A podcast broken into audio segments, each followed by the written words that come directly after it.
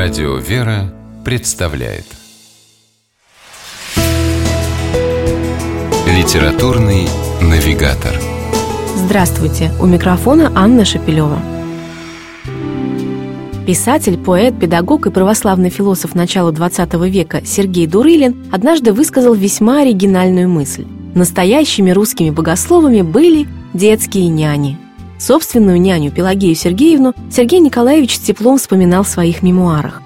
Именно она научила его первой молитве, простой и безыскусной, но такой искренней, что, как признается сам автор воспоминаний, он помнил бы ее, даже если бы все остальные молитвы вдруг позабылись.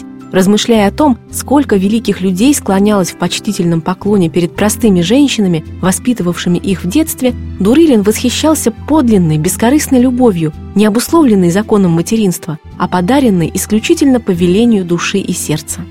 Он собирал выдержки из биографий, фрагменты из мемуаров и писем, мечтая издать сборник воспоминаний, в которых личности, оставившие заметный след в нашей истории, делились бы рассказами о подругах дней своих суровых – при жизни Сергею Дурылину издать книгу, увы, не удалось. Спустя годы задумку писателя воплотила в жизнь его биограф, филолог Виктория Торопова.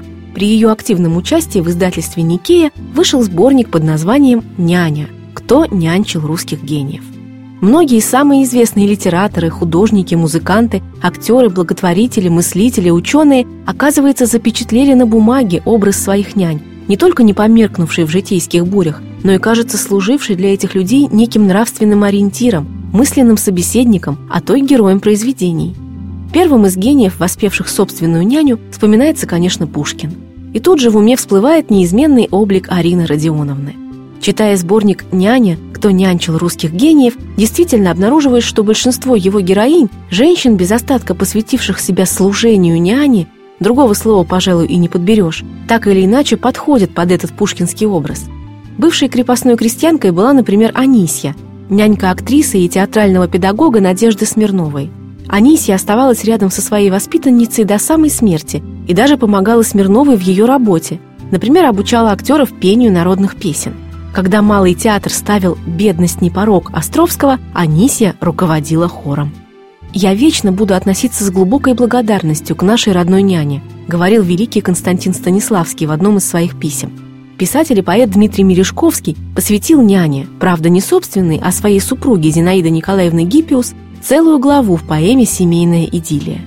А известному математику Софье Ковалевской врезалось в память то, как няня водила ее в церковь. Александр Герцен с упоением слушал нянины рассказы, о чем упомянул отдельной главой в «Былом и думах».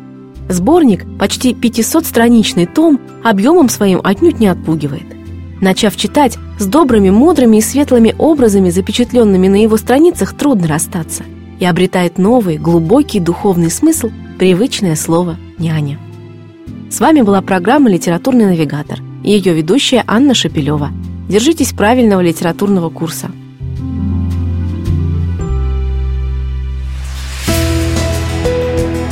Литературный навигатор.